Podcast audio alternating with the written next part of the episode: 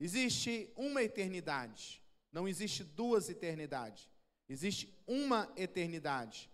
Nessa eternidade, você vai estar para sempre no céu, ou com o Senhor, para um melhor entendimento, ou no inferno, com o diabo, os seus anjos e todos aqueles que rejeitaram a salvação em Cristo Jesus.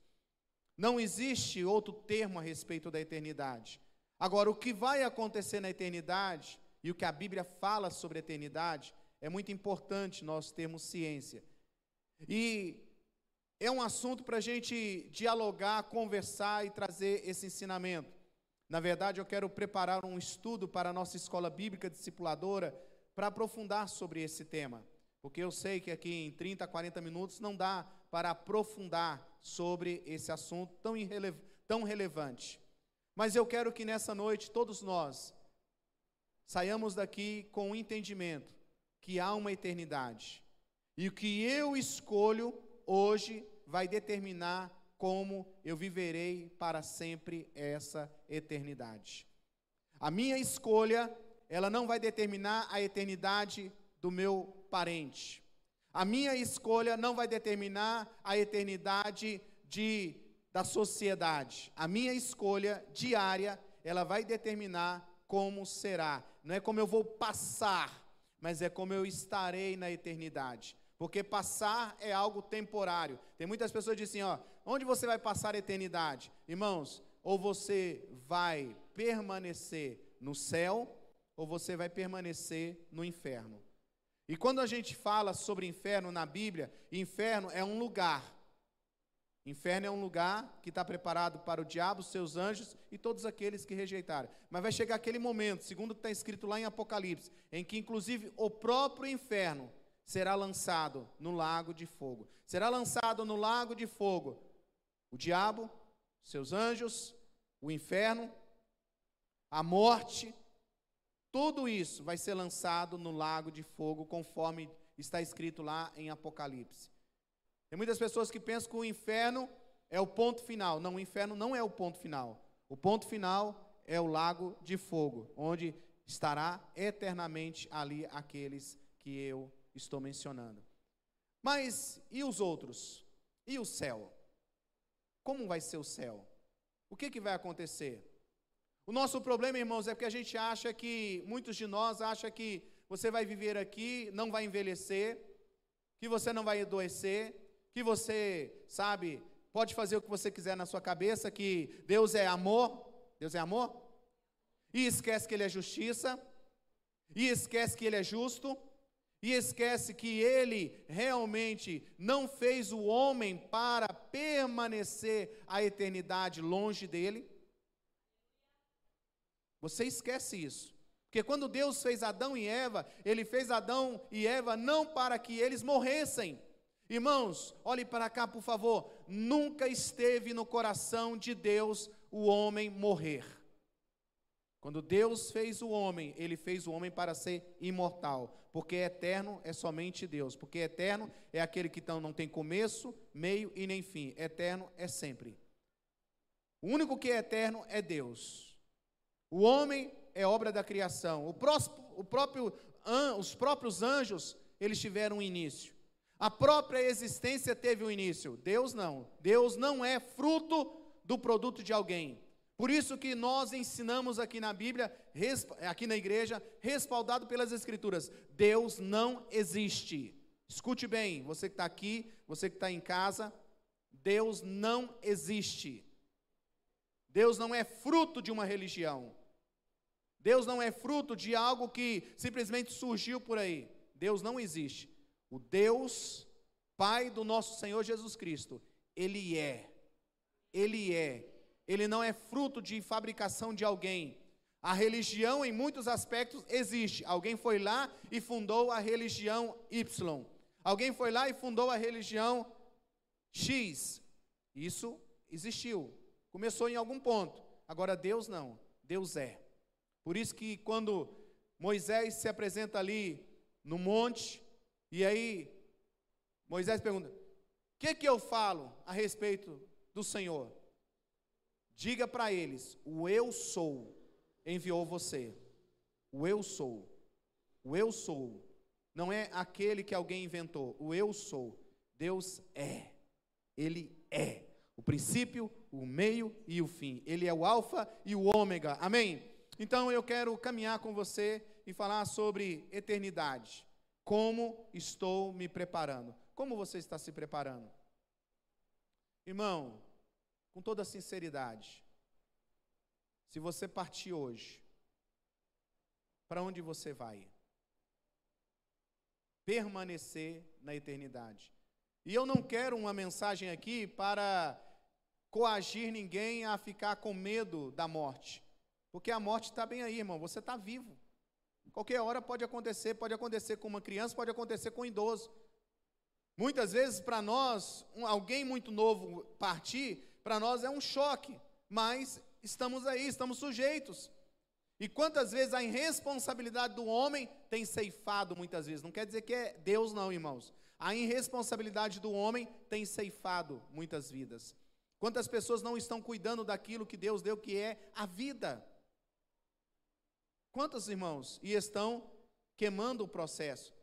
Tem muitas pessoas que falam assim, não, porque era da vontade de Deus, fulano tal morrer, né? Porque é, é, Deus mostrou, irmãos. Camarada entra num carro, coloca 200 km por hora, vai aí e acha que tá, é, Deus, Deus está nesse negócio. Deus não está não, irmãos. Deus nunca vai compactuar com a irresponsabilidade nossa. Deus ele tem compromisso com a verdade. Deus tem compromisso com aquilo que é propósito dele. Deus tem compromisso com aquilo que realmente está dentro da vontade de Deus, não da minha irresponsabilidade. Amém? Então eu quero caminhar nas escrituras a respeito disso. Abra comigo a sua Bíblia lá. Se você não tiver Bíblia, você pode acompanhar no telão. Nós colocamos ali um, uma série de slides. Alguns têm, outros não têm. Mas diz assim, Salmo 103, versículo 15, 16, diz: A vida do homem é semelhante à relva ele floresce como a flor do campo, que se vai quando sopra o vento. Tampouco se sabe mais o lugar que ocupava. Lucas 12, 25. Quem de vocês, por mais que se preocupe, pode, que se preocupe, pode acrescentar uma hora que seja da sua vida? João 10, 10. Disse Jesus: Eu vim para que todos tenham vida e vida abundante. A vida que Deus planejou para você deve ser vivida em apenas um entendimento, extensão, mas também uma oportunidade de viver uma vida plena que Jesus prometeu. Jesus prometeu uma vida plena para nós. Deus não te fez para comer o pão que o diabo amassou. Deus te fez para comer o pão que veio do céu e que está aí à nossa disposição. Irmãos, você não está aqui com uma filosofia de dizendo assim, ó, você vai ser salvo pelo tanto de sofrimento que você vive. Não é isso, irmãos. Isso é outra coisa. Isso não tem nada a ver de cristianismo. A vida que Deus tem para mim e para você é uma vida plena na presença dele. Mesmo que eu e você estivermos passando pelo deserto, passando por tempestade, passando momentos difíceis, eu sei que ali mesmo, nessas situações, Deus tem vida plena para mim. Aleluia! É, Miles Murray, ele escreveu o seguinte: não somos terráqueos, nós somos celsáqueos. Diga para o seu irmão aí, meu irmão, você não é terráqueo, você é celsáqueo. Diga aí, celsáqueo. É, irmãos, porque tem gente que fica aí, gente, tem profissão para estudar os ETs, para os seres das outras galáxias e coisa e tal. Meu irmão, você chega e fala assim, ó, deixa eu dizer uma coisa para você, eu não sou ET não, mas eu sou do céu. Eu acho que você não entendeu. Você pode chegar e falar, ó, eu não sou do, do céu, eu não sou do ET não, mas eu sou do céu. Eu sou do céu, fui comprado, lavado e remido. Jesus que veio, ele me comprou, ele me redimiu. Não, não tenho merecimento, mas ele me tornou cidadão do céu. Aleluia! Irmãos, os crentes de hoje não têm prazer em falar do céu, irmãos. Na verdade, é como eu disse, quando fala de céu, eternidade, quando vida plena, vida eterna, as pessoas têm medo. Tem gente que está agora solteiro falando assim: Ô oh, Jesus, volta depois que eu casar. Ô oh, Jesus, volta, não volta antes de eu casar, não. Cuidado com o que você pede. Cuidado. A igreja sobe, seus pais sobem, todo mundo sobe e você vai ficar com o endemoniado do seu namorado por aí. Cuidado. Lucas 12, 20 diz assim: Contudo, Deus lhes disse: Insensato, essa mesma noite, essa mesma noite a sua vida lhe será exigida. Então, quem ficará com que você preparou? Nós, irmãos, somos seres espirituais. Você entende isso? Irmãos, você pode até acreditar que você é fruto de um macaco ou de uma evolução científica. Eu acredito na evolução ou na, no desenvolvimento da raça humana como pessoa e assim por diante dentro da ciência, dentro daquilo que é. A própria ciência ela está provada, provou a própria ciência que nós viemos de um só ser. A própria ciência, ela fazendo seus estudos de é, é, mapeamento de DNA, ela chegou à conclusão que nós todos viemos de um único ser. E esse único ser, segundo essa essa, esse estudo genético, foi comprovado que esse único ser, ele veio lá da região da África, ali perto da onde que é as áreas, as regiões bíblicas, é onde que veio essa espécie. Aí eles falam assim, ó, essa espécie é uma espécie de macaco. Não pode deixar de ter essas colocações. Mas dentro da ciência está provado que toda a humanidade, toda a humanidade veio de um ser. A Bíblia diz que Deus fez o quê? O homem, a sua imagem, conforme a sua semelhança.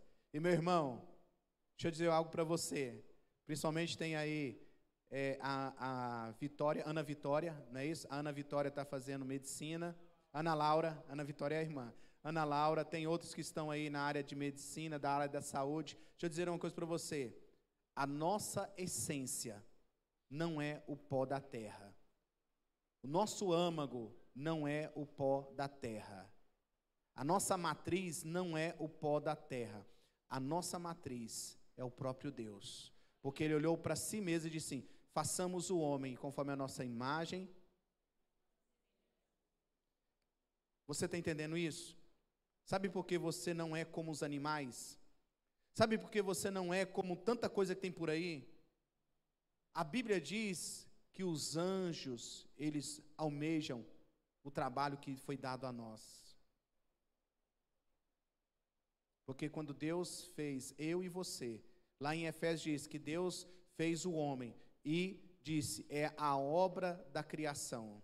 Sabe por que o diabo ele quer tanto destruir eu e você? Porque a questão não é você, a questão é ele.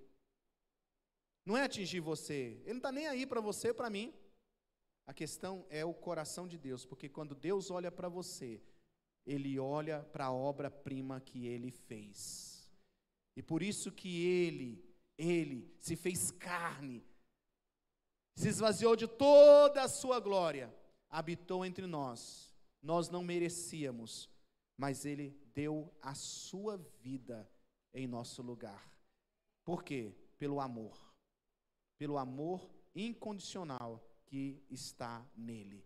O amor ágape, o amor perfeito. Então nós precisamos cada dia pensar sobre isso. E irmãos, falar sobre a eternidade é muito importante e a nossa vida precisa estar isso. O passado é tudo aquilo que já se passou e não podemos mais nada fazer para mudá-lo. O presente é a dádiva que recebemos porque nele recebemos oportunidades para semear o nosso futuro. E o futuro pertence a Deus e precisamos pensar sobre o que estamos fazendo. Pense numa boa coisa do seu passado. Pensa aí, pensou? Bom? Pense em dez coisas ruins do seu passado. É rapidão, lembra, né?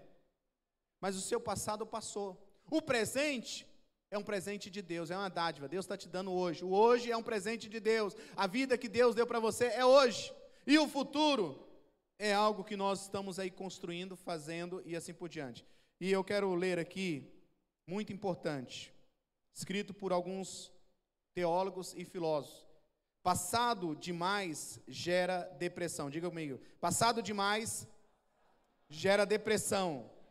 Presente demais gera compulsividade e vícios. E futuro, e futuro demais gera ansiedade. Futuro demais gera ansiedade. Então precisamos estar bem organizados sobre isso. Eclesiastes 3:11 diz assim: "E ele fez tudo apropriado a seu tempo. Também pôs no coração do homem o anseio pela eternidade. Mesmo assim, este não consegue compreender inteiramente o que Deus fez. Existe, segundo Blaise Pascoal, um vazio dentro do coração, dentro do homem, do tamanho de Deus. O filósofo, né, matemático Blaise Pascal, ele disse: há um vazio no formato de Deus no coração de todo homem. A eternidade é uma verdade, você acredite ou não, é uma verdade. Diga para o seu irmão, você acreditando ou não, a eternidade está aí. Ela está aí. Então, irmãos, nós precisamos saber de alguns pontos bem importantes sobre os impactos sobre essa eternidade.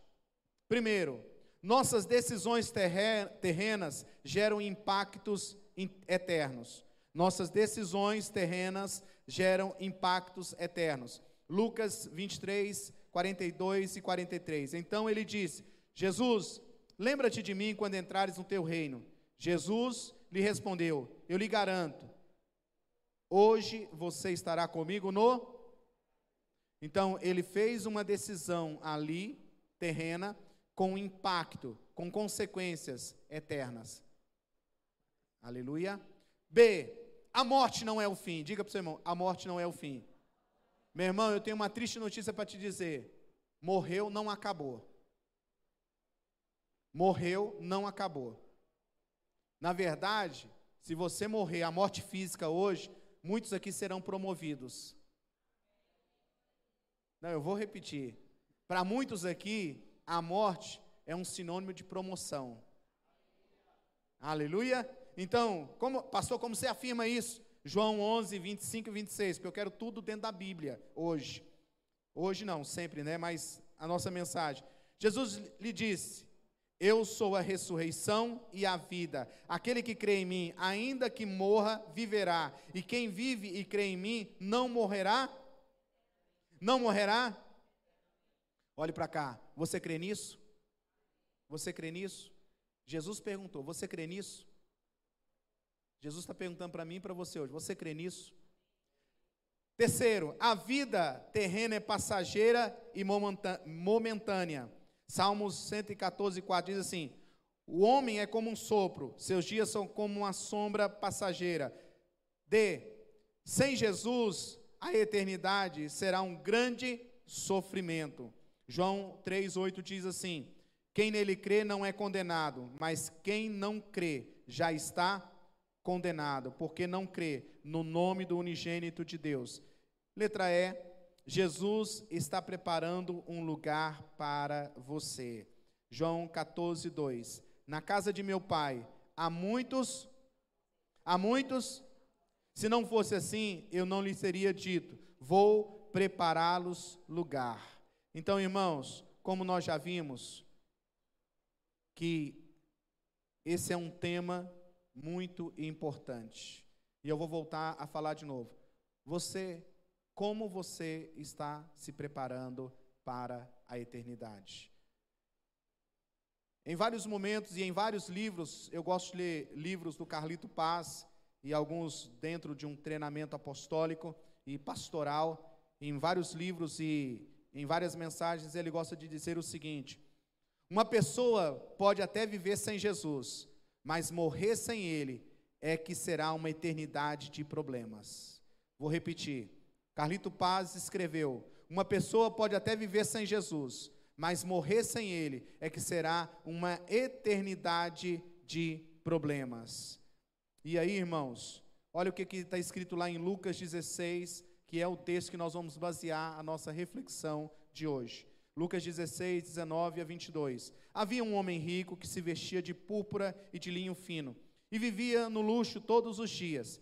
Diante do seu portão fora deixado um mendigo chamado Lázaro, coberto de chagas. Este ansiava comer o que caía da mesa do rico. Em vez disso, os cães vinham lamber as suas feridas. Chegou o dia em que o mendigo morreu e os anjos os levaram para junto de Abraão. O rico também morreu e foi sepultado. E aí, irmãos, Jesus ele vai falar aqui nesse texto sobre eternidade. Ele vai falar sobre o momento em que duas pessoas, dentro de dois contextos, que tiveram oportunidades, que não eram neófitos, que não eram simplesmente pessoas que não tinham entendimento a respeito da fé. Lembre que Jesus estava falando para judeus, judeus que conheciam as Escrituras, judeus que acreditavam na vida após morte, judeus que foram ensinados desde criança a compreender essas verdades. Irmãos, eu estou falando sobre a eternidade, tem muita gente que não está nem aí. Tem muita gente que às vezes ele acha que é algo que simplesmente não vai se deparar. Quantos de nós vamos a velórios e não paramos para pensar que um dia você vai estar ali?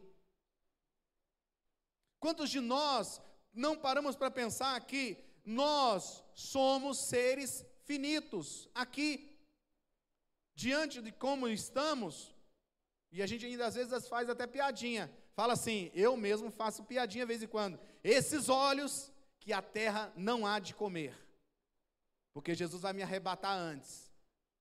Porque a verdade é que nós, muitos de nós, não queremos morrer.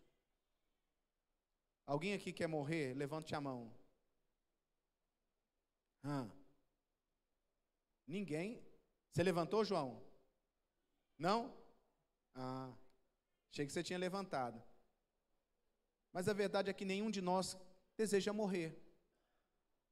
Eu estava brincando ali com a filha do Luiz, e ela está fazendo 14 anos hoje, e eu falei assim: eu lembro que eu já tive 14 anos. Passa rápido. Hoje eu estou com 50. E foi assim.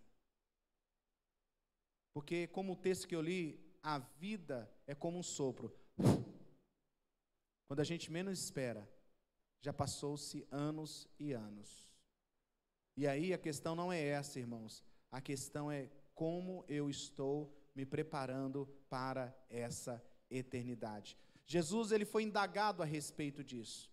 E aí Jesus está contando uma parábola a respeito de juízo, a respeito de vida eterna, a respeito de vida após morte, o que, que acontece após uma pessoa morrer, e aí ele vai trazer. E essa vai ser a nossa reflexão para hoje, sobre preparar para a eternidade. Eu falei pontos aqui no início sobre textos que a Bíblia fala sobre a eternidade.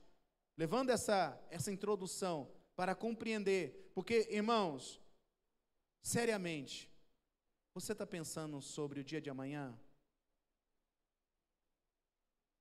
Você está pensando sobre eternidade? Então eu quero falar sobre isso dentro desse texto. Primeiro ponto que eu preciso para me preparar para a eternidade é apegar-se ao que é eterno. Diga comigo, apegar, apegar-se ao que é eterno. Olha o versículo 19 diz assim: Havia um homem rico que se vestia de púrpura e de linho fino e vivia no luxo todos os dias. Esse texto, irmãos, que ele fala, ele fala sobre este homem, que ele tinha muito dinheiro, ele tinha muitas riquezas e ele tinha ali vivendo uma vida de luxúria, regalada. Não fala que ele utilizava bem os seus bens. Irmãos, Deus não tem problema com dinheiro. Eu vou repetir porque tem muita gente que acha que ser abençoado é viver assim na. Sabe aquela coisa assim? Ah, porque eu não posso ser rico porque senão Deus não está Deus não tá me abençoando porque o dinheiro é do diabo. Irmão, você está dando, você tá dando dinheiro para quem não merece. Porque o dono do ouro e da prata é o Deus. Vou repetir: quem é dono do ouro e da prata é Deus. Mas o texto está falando que esse homem ele vivia de forma o quê? Dissoluta, na luxúria. Ele não sabia usar aquilo que Deus tinha dado para ele. Ele não usava de forma correta. Ele estava apenas preocupado em viver aqui, e apenas focado aqui, e apenas fazer a vida, vamos dizer assim, valer a pena. Apenas para aqui. Olhando apenas para esse momento, olhando apenas para o que poderia satisfazer a sua pessoa. Tem muitas pessoas que dizem assim, porque eu mereço ser feliz, vou lá e vou comprar aquele carro em 500 parcelas, porque eu mereço ser feliz. Ele não pensa em consequência. Não, porque eu mereço ser feliz, então esse traste que está aí na minha casa, eu vou dar um jeito nele e vou pegar alguma outra coisa, porque eu mereço ser feliz. Ele está pensando apenas na sua realização temporária e pessoal. Esse homem estava desse jeito, ele estava tão apegado à terra, tão apegado à terra, que os seus olhos não enxergavam a eternidade. Há muitas pessoas hoje que estão tão apegadas a essa terra que ele não pensa, ele não para para pensar que um dia todos nós vamos prestar contas a Deus pela nossa vida. Todos nós, irmãos. Você pode ser rico, pode ser pobre, pode ser o pastor, pode ser aquele que fica na mesa de som, aquele que está visitando, aquele que está chegando. Todos nós, o incrédulo ateu, o crente, o evangélico, o católico, todos nós vamos prestar contas a Deus da nossa vida. Um dia. E aquele homem estava tão focado apenas aqui na terra que ele esqueceu da eternidade. Ele esqueceu. O problema do texto aqui não é o dinheiro. O problema é a maneira que ele viveu a vida. Quem está comigo? Irmãos, Deus não tem problema em te abençoar financeiramente. Porque tem gente que é tão pobre, tão pobre, tão pobre que só tem dinheiro. Porque Deus não tem problema com dinheiro. Deus não tem, pelo contrário, Deus usa o dinheiro para abençoar pessoas, famílias, sociedades e assim por diante. Amém? Porque ele é o dono do ouro e da prata. Mas esse homem estava tão aqui apegado a isso, irmãos, que ele ficou preso à terra. Em mil, em 2016, lançaram um jogo aí nos celulares de você usar e tá tão entre, entretido, entretido, né? Com entretenimento, de ficar procurando. Esse jogo foi lançado, de ficar procurando. Você abria assim o aplicativo e lá tinha um Pokémon. E aí puxava o outro e tal. Esse jogo, irmãos, que foi lançado em 2016, ele entreteu tantas pessoas, prendeu tantas pessoas, que pessoas elas ficaram tão focadas nesse jogo que perderam a sua vida. Milhares de pessoas sofreram acidentes, milhares de pessoas entraram em um, um transe psicótico e numa fora de uma realidade que ele teve que realmente ser tratado de uma forma bem presencial, bem pontual, porque havia essa coisa do viajar. Irmãos, tem gente que não quer vir para a realidade, ele quer viver no mundo virtual, no mundo de fantasia e assim por diante. Há uma vida real para nós vivermos aqui. Há uma vida que nós precisamos compreender aqui. Olha só, Colossenses 3, 2 diz assim: mantenham o pensamento nas coisas do alto e, nas, e não nas coisas terrenas. Diga comigo, mantenha o pensamento nas coisas do alto e não das aqui. Irmãos, nós não podemos estar tão entretidos com a vida que nos esquecemos que temos uma eternidade para viver. Segundo ponto que é muito importante ter, entender, que é um princípio para a eternidade: colocar em Deus o seu prazer e a sua satisfação. Versículo 20 e 21 diz assim: Diante do portão fora deixado um mendigo chamado Lázaro, coberto de chagas. Este ansiava comer o que caía da mesa do rico. Em vez disso, os cães vinham a lamber as suas feridas. Jesus ele coloca essa realidade, irmãos, não para dizer que o problema e ir para o céu é a pobreza, a enfermidade.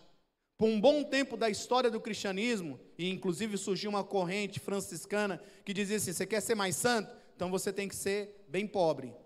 Você tem que viver vestido de saco, você tem que viver um certo estereotipo e isso realmente vai fazer diferença. Jesus não estava falando sobre isso. Jesus estava falando sobre realmente compreender que nós não podemos colocar a nossa vida plenamente, plenamente focada, o prazer e a satisfação apenas nas coisas desta terra.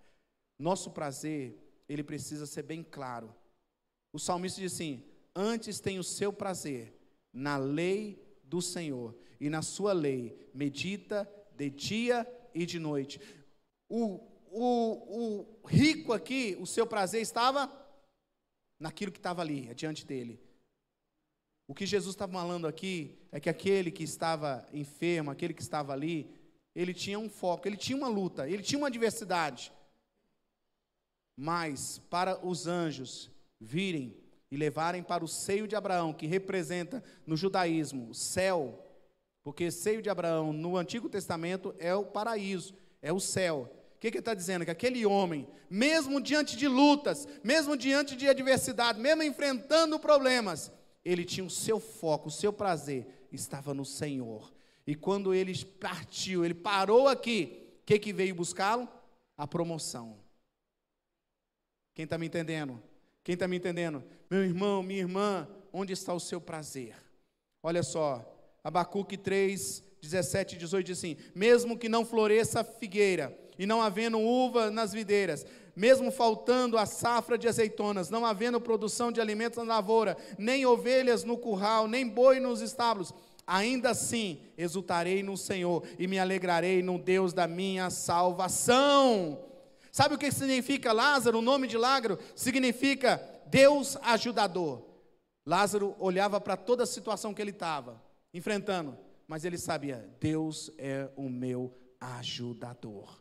Ele olhava para o seu nome e sabia: Deus é meu ajudador. Olha só o que, que Marcos 8,36 diz: Pois o que adianta o homem ganhar o mundo inteiro e perder a sua alma? Viver para a eternidade é investir naquilo que não perece. Vou repetir. Viver para a eternidade é investir naquilo que não perece. Essa semana eu pude almoçar com o Misael e perguntei para ele, como um consultor da XP, e fazendo ali de graça, né, um, uma consulta com um, um profissional, falei assim, Misael, e aí? Diante do quadro que nós estamos, o que, que se deve fazer? Ele me deu a dica, depois você pode consultar para ele, porque nós estamos aqui presencial, depois é, né, pode correr a cabeça dele mas ele me deu algumas dicas e ele falou assim: Pastor, tal coisa neste momento não se deve fazer, porque está muito instável. E eu posso dizer algo para você, como um grande empreendedor do reino de Deus: invista no reino de Deus, que não perece, não ferruja, não tem traça, não tem desvalorização, e tem uma coisa: no final, pode ter certeza, vai ter lucro. Aleluia! E aí, irmãos, então invista a eternidade naquilo que, sabe, não vai perecer. Mateus 6, 19, 21 diz assim: Não acumulem para vocês tesouro na terra, onde a traça e a ferrugem destrói, e onde os ladrões arrombam e furtam, mas acumulem para vocês tesouro no céu, onde a traça e a ferrugem não destroem, e onde os ladrões não arrombam e nem furtam, pois onde estiver o seu tesouro, aí estará também o seu coração. Terceiro ponto, lembre-se da brevidade da vida terrena. Lucas 16, 22 diz assim: Chegou o dia em que o mendigo morreu, e os anjos o levaram para junto de Abraão, e o rico também morreu e foi sepultado. Irmãos, Lázaro e o rico morreram, nada mudou. Os dois foram para o melhor, mesmo lugar na terra, sete palmos. Talvez lá não era sete, porque naquela época. Mas os dois foram enterrados. Nesse plano natural não mudou nada. O pobre e o rico foram para debaixo da terra. Mas no aspecto espiritual, aquele que vivia uma vida regalada e afastada de Deus foi para o Hades. E aquele que fez uma decisão por Deus foi para o céu. Você está compreendendo isso? E aí, irmãos, nós precisamos lembrar que a vida, ela vai chegar uma hora ao fim. E eu estou preparado. Olha esse texto que eu vou ler com você. Na época de Noé, o povo, na época de Noé, as pessoas viviam e ouviam a mensagem de salvação. Elas estavam entretidas, jogando, participando, Olha lá, em Lucas 17, 27 diz assim: O povo vivia comendo e bebendo, casando-se, dando em casamento, até o dia em que Noé entrou na arca, e então veio o dilúvio e destruiu a todos. Deus tem problema com casamento? Deus tem problema em comer? Deus tem problema com festa? Não, irmãos, pelo contrário. Deus gosta de festa. Ele manda fazer sete festas que são memorial. Está na Bíblia. Tem que fazer essas festas. São bíblicas. O problema não era esse. O problema é que Noé ficava lá. Vai chegar o dia. Vai chegar o dia. Vai chegar o dia. Mudem de vida. Parem com essas práticas. Ele ficou 100 anos pregando a salvação e o juízo de Deus, porque foi isso que Noé fez. Noé não ficou lá apenas construindo a arca e que o resto. Não. A Bíblia diz que Noé era o pregador da justiça. Por 100 anos ele estava pregando, de repente chegavam lá. Para que, que é isso aí? Hã, tu não sabe? Rapaz, o eu sou, o eterno, o Deus criador dos céus e da terra, ele vai enviar juízo, porque os homens se tornaram maus, porque os homens se tornaram egoístas, porque os homens eles se tornaram amantes do prazer, se esqueceram de Deus, e Deus mandou eu construir a arca. E essa arca, quem tiver nessa arca vai ser salvo. Você não quer entrar nessa arca não? Hum, Noé, Noé. Eu sou muito novo, Noé. Noé, aí só entra flamenguista, Noé. Eu não posso, tal, né? Não é, Noé, né? Noé, Noé, eu sou vascaíno, Noé. Não, mas não, mas pode entrar também vascaíno. Não, Noé, não, deixa para depois. Não, Noé, deixa eu primeiro casar. Noé, eu sei, você já está aí 50 anos. Noé, você tem 50 anos, você está com essa ladainha, Noé. Porque os homens viviam muitos anos. Noé, tem 50 anos, você está com essa ladainha que vai vir chuva, que vai vir chuva, e nem tem essa chuva, é uma relva que cai, não é? Não é, tu, tu viajou, tu é fanático. E Noé ficou falando, falando, falando, até que, até que veio o dilúvio, Noé entrou na arca, sabe quem fechou a arca? Segundo o texto da Bíblia? Não foi Noé que fechou a arca. Foi o próprio Deus que fechou a arca. Noé entrou, sua família, e Deus fechou a arca e veio o dilúvio. Veio o dilúvio. Sabe o que, que sérios mensageiros de Deus têm feito hoje? Tem dito, irmãos, estamos no tempo final. Sabe o que sérios homens e mulheres têm anunciado na internet, em vários lugares? Está dizendo o seguinte: ó, os homens estão frios espiritualmente, as igrejas estão frias espiritualmente, as pessoas estão preocupando assim: o que, que eu posso ganhar em troca de ser membro de tal lugar? Irmãos, tem muitas pessoas que é isso. Tem gente que não é pelo chamado, pela vocação. Não, fulano não fez, não, não fez o que eu queria, eu vou mudar de igreja. Não, é porque aqui o pessoal tem que me aceitar do jeito que eu sou, irmão. Não é do jeito que você quer, não é do jeito que o pastor quer, é do jeito de Deus. E aí tem muita gente brincando de igreja, irmão. Tem gente que só vem à igreja para ficar fora da igreja. Tem gente que vem na igreja só para arrumar um namorado, um casamento, melhora de situação. Mas vai chegar o dia, irmãos, que a arca vai fechar. Por quê? Porque a mensagem está sendo anunciada.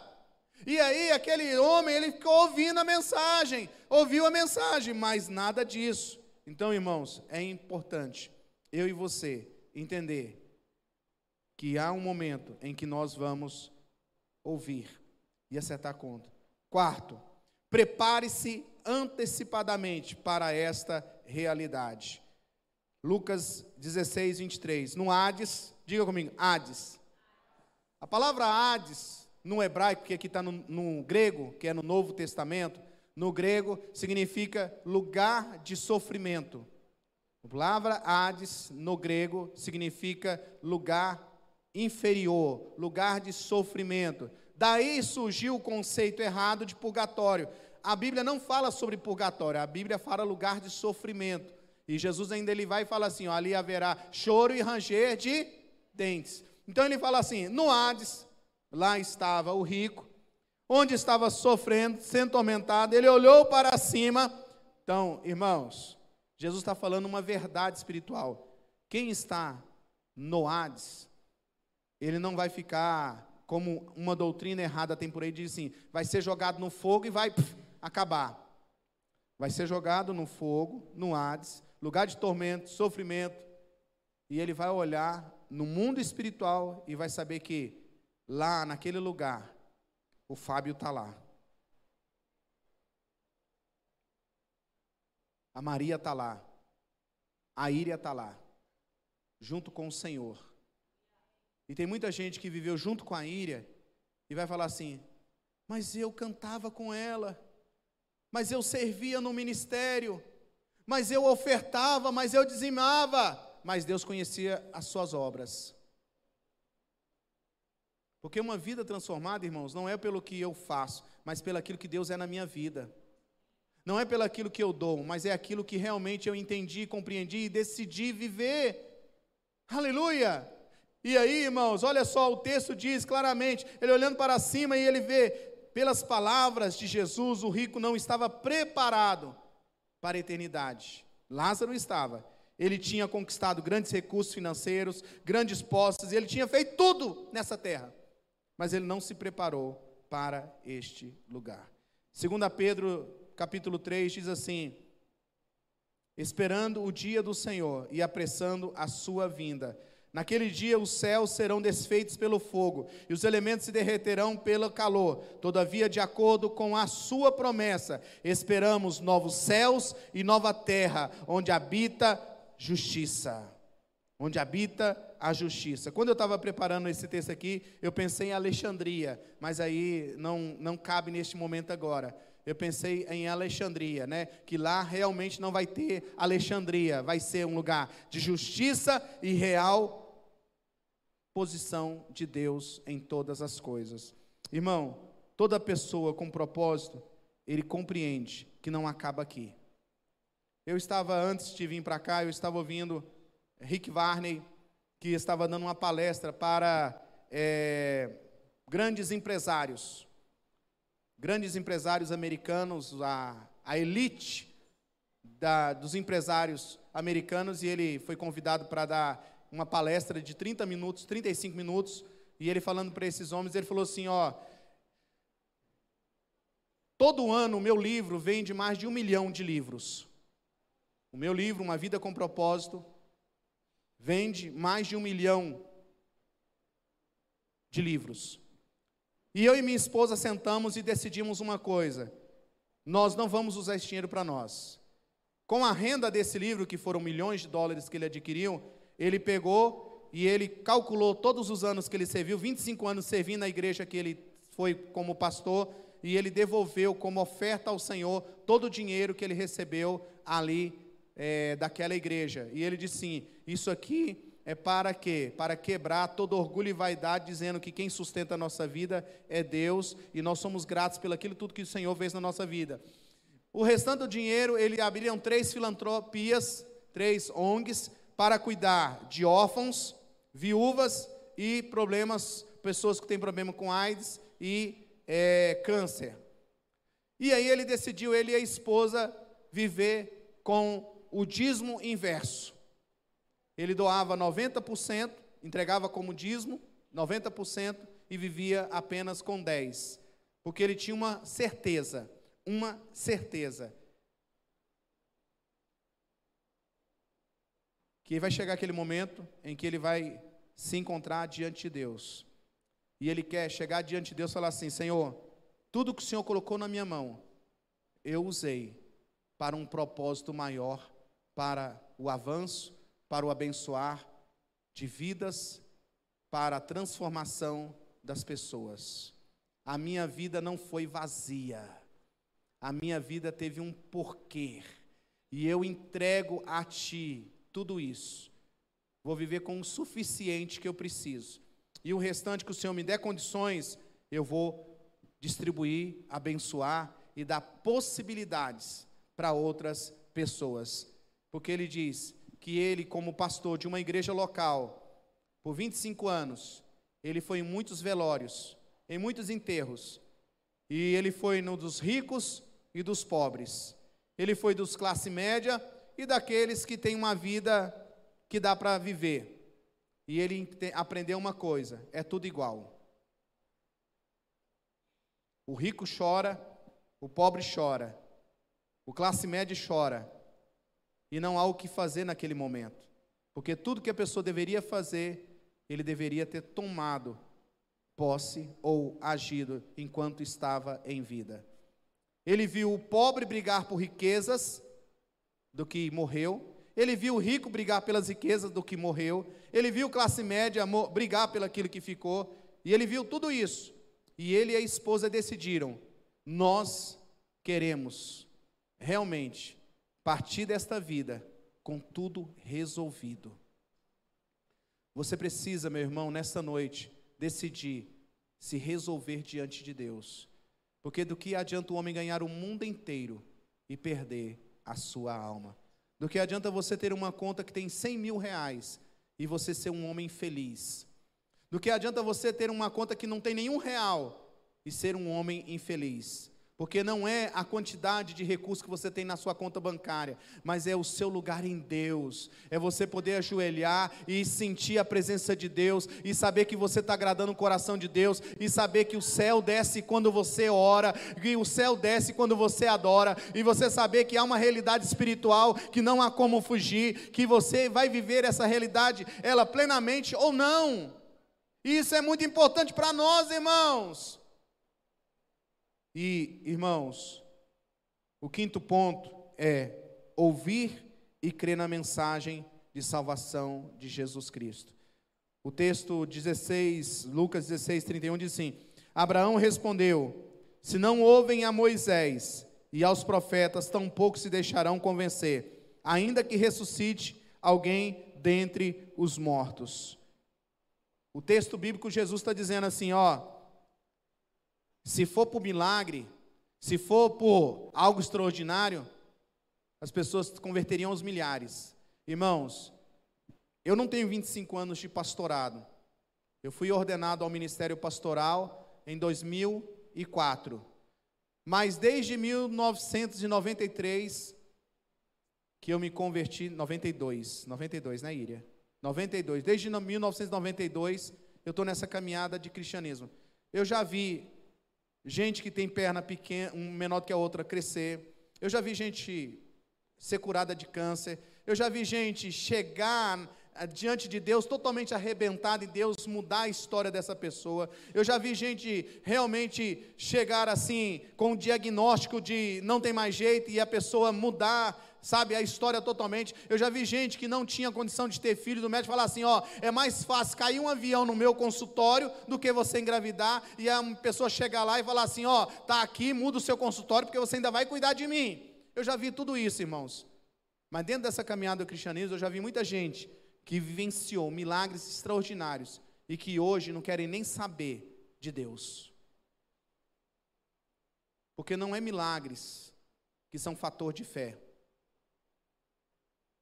Não é o sobrenatural que é fator que faz a pessoa realmente se firmar em Deus. Sabe o que, que é? Decisão, conversão, genuíno arrependimento de parar com uma mensagem como essa, que parece até um estudo bíblico, e é isso que eu quero falar mesmo, que eu quero falar com, é, é, é, citar vários textos para dizer para você, irmãos, a Bíblia, ela está recheada de falar sobre vida eterna, que haverá um juízo eterno, que haverá salvação eterna, que haverá presente, que haverá é, é, é dádivas que Deus vai dar, irmãos, a Bíblia diz que nós vamos julgar as nações com Cristo, a Bíblia diz, irmãos, que haverá aquele momento no milênio em que nós vamos reinar com Cristo aqui nessa terra e governar as nações. E em que lugar você vai estar? Você vai estar lá longe, porque você foi salvo pelo fogo, ou você vai estar na linha de frente, porque você foi fiel até a morte.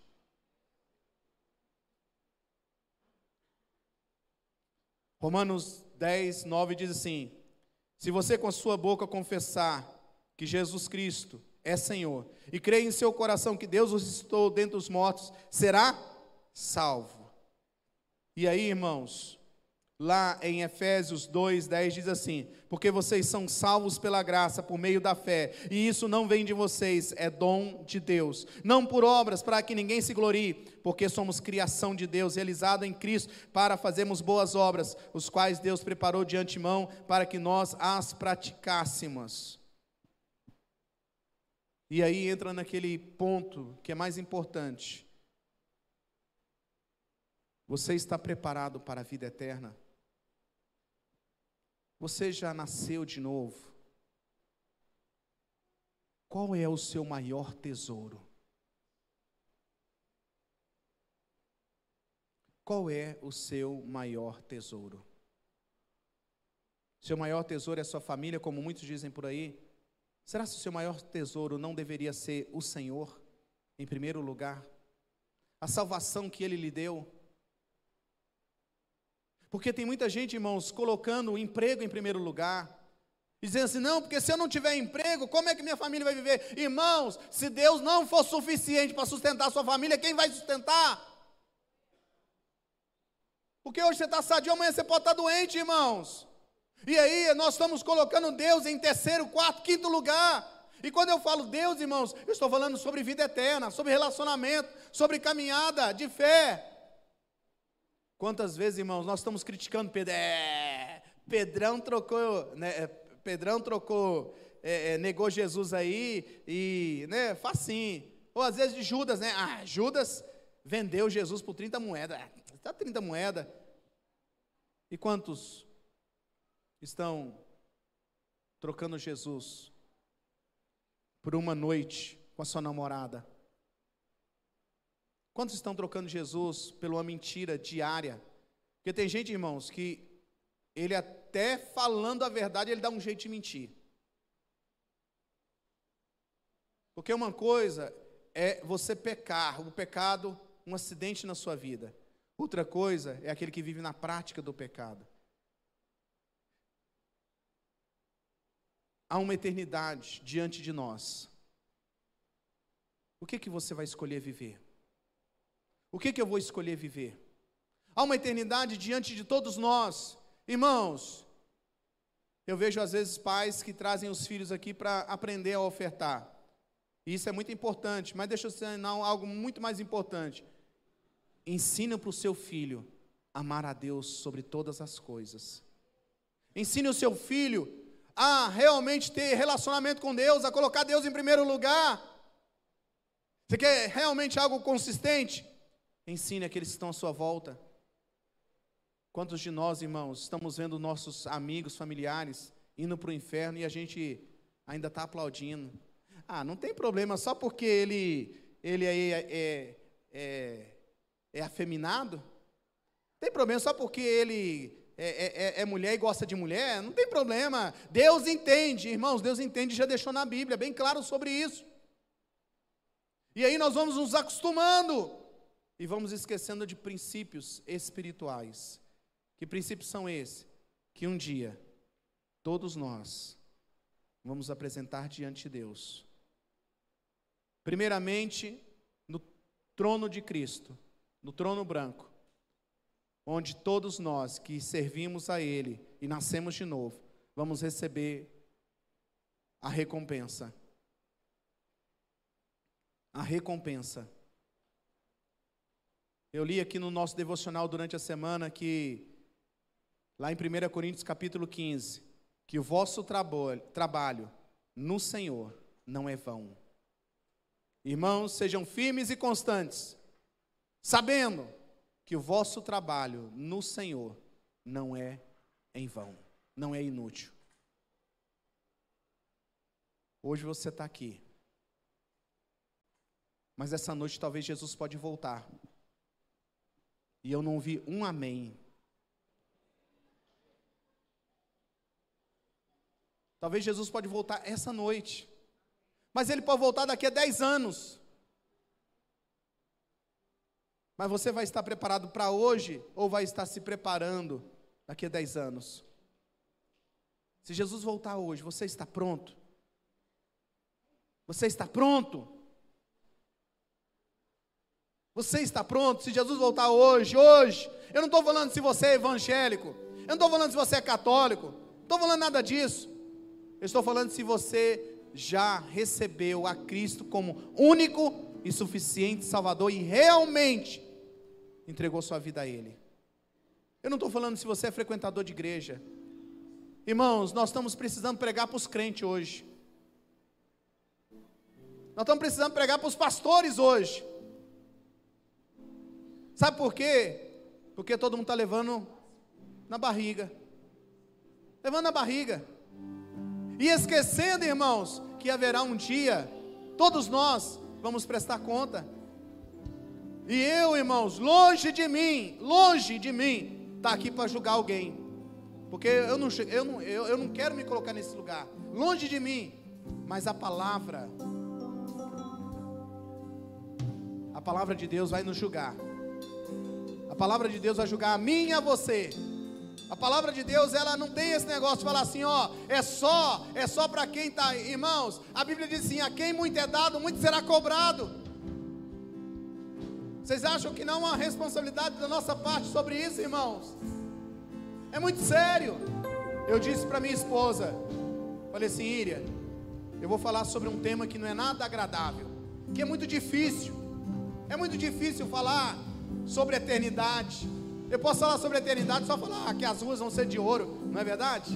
É, irmãos, olha que coisa boa falar que na eternidade as ruas vão ser de ouro. Eu podia falar que na, lá na eternidade, que é um outro momento, lá na eternidade, você pode ficar tranquilo que lá não vai ter gordo nem magro, nossos corpos serão transformados.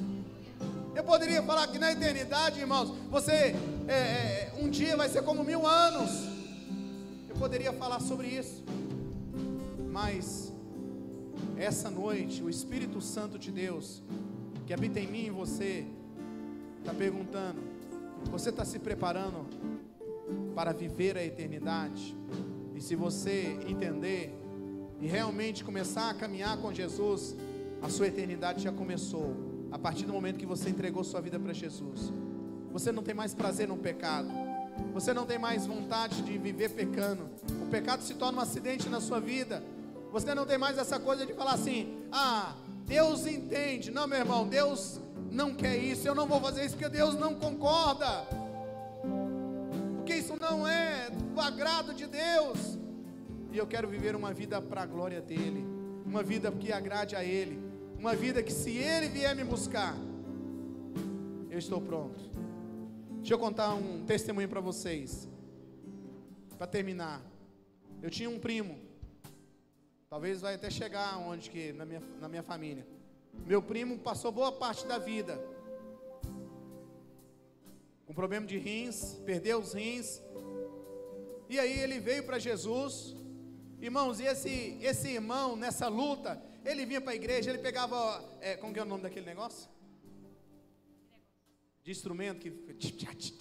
Ah, pandeiro. Pandeiro. Ele pegava o pandeiro no culto e, e ele era assim, magrinho, né? E ele, você não sabia se era pandeiro ou se era ele que ficava balançando.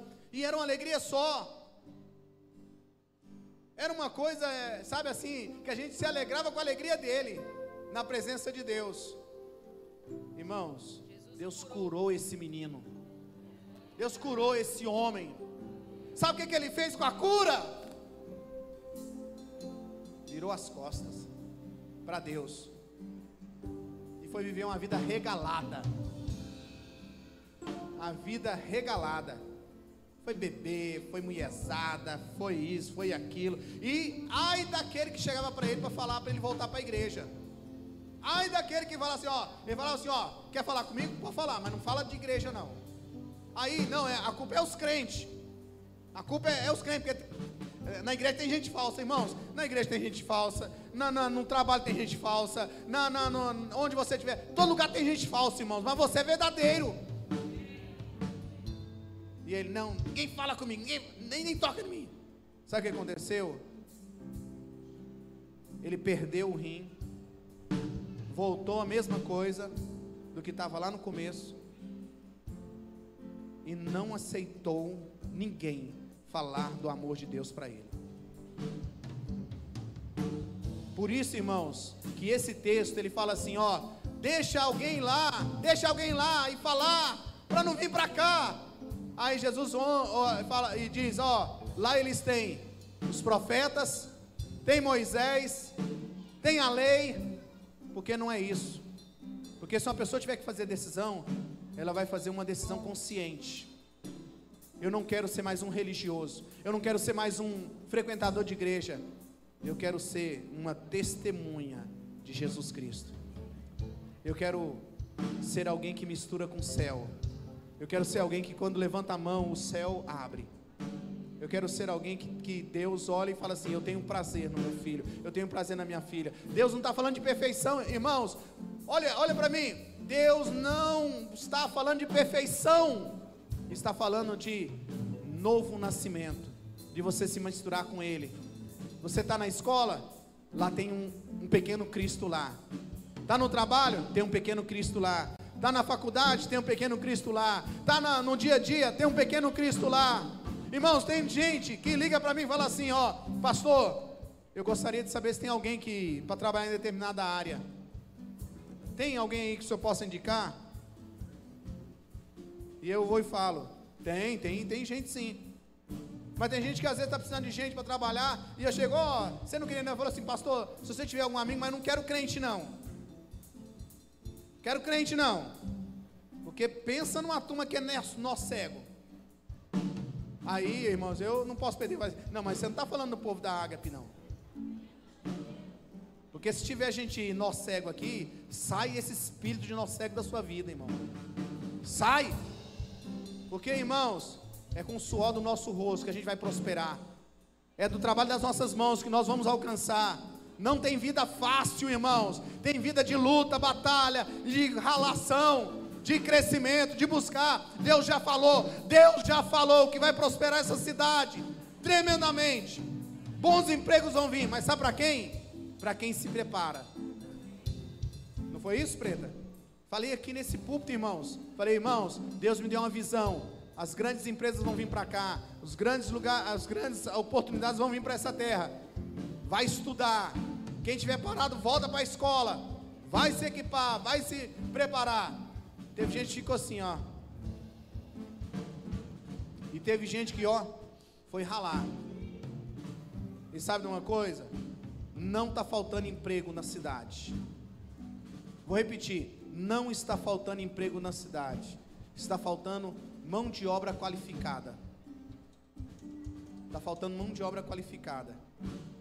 Mas voltando ao nosso assunto, se Jesus voltar hoje, você está preparado? Se Jesus voltar hoje, você tem certeza de vida eterna para sempre com Ele? A sua vida eterna vai ser com Ele ou com Ele? Olhe para cá para você compreender. A sua vida eterna vai ser com Ele ou com Ele? Porque ele vai, não é porque é, ele é dono do lugar. Não, irmão, não é não. Ele vai como juízo, como consequência. Ah, pastor, eu não creio, eu não creio no inferno. Eu não vou te ver lá. Porque eu não vou. Agora, se você for para o céu, eu quero te ver lá. Quem está me entendendo? Se você for para o céu, eu quero te ver lá. E eu espero que você me veja lá. Porque o céu, irmãos, é um lugar certo. O céu é um lugar real, real, real. E aí é uma decisão. Qual a decisão que você vai fazer? Se coloque de pé, por favor.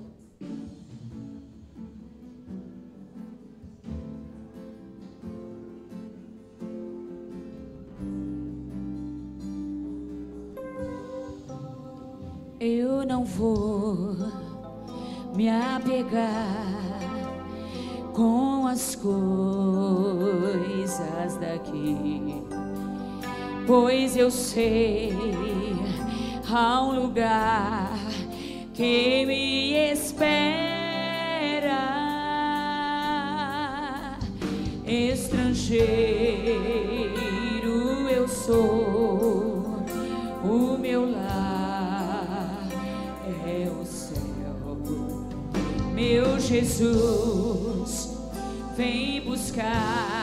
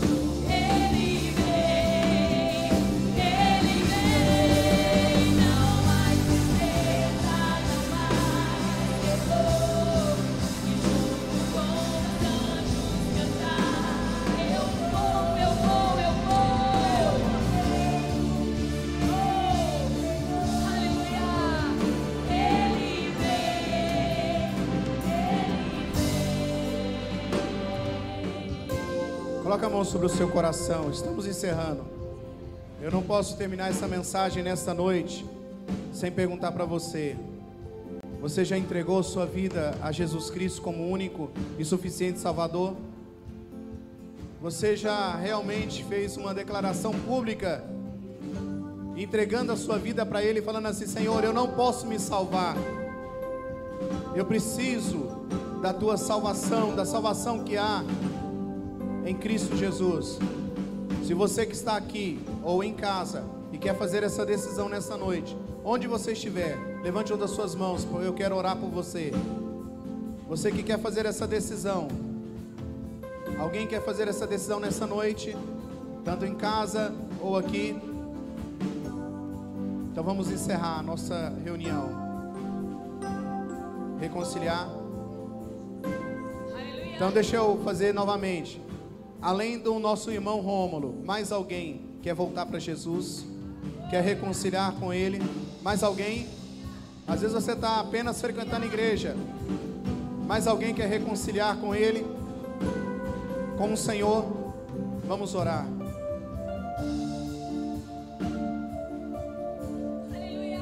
Meus jovens aqui.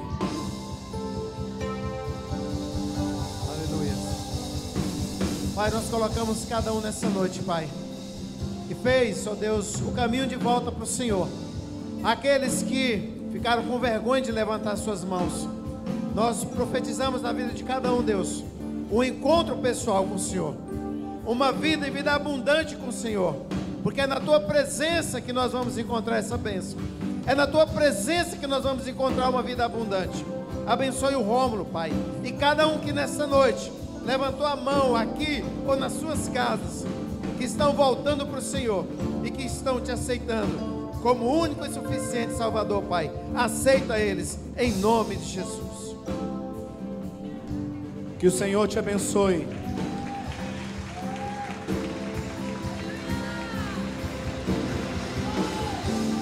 Que o Senhor te abençoe. Que o Senhor te guarde. Que o Senhor faça resplandecer o seu rosto sobre você e ele lhe dê a paz. Meu irmão, olhe para mim. Talvez eu não consegui transmitir o que eu gostaria de transmitir. Talvez você captou, mas Deus está falando a todos nós. Leve a vida cristã a sério. Leve a vida cristã a sério. Não deixe que nada roube a sua fé em Deus porque é o bom depósito. Vai chegar aquele momento em que nós vamos apresentar diante dele. Vamos apresentar diante dele, e ele vai dizer para nós: Venham, filhos amados, venham para o meu gozo eterno, onde eu preparei lugar para todos vocês. Amém? Amém? Ganhe o máximo de pessoas para Jesus. Sejam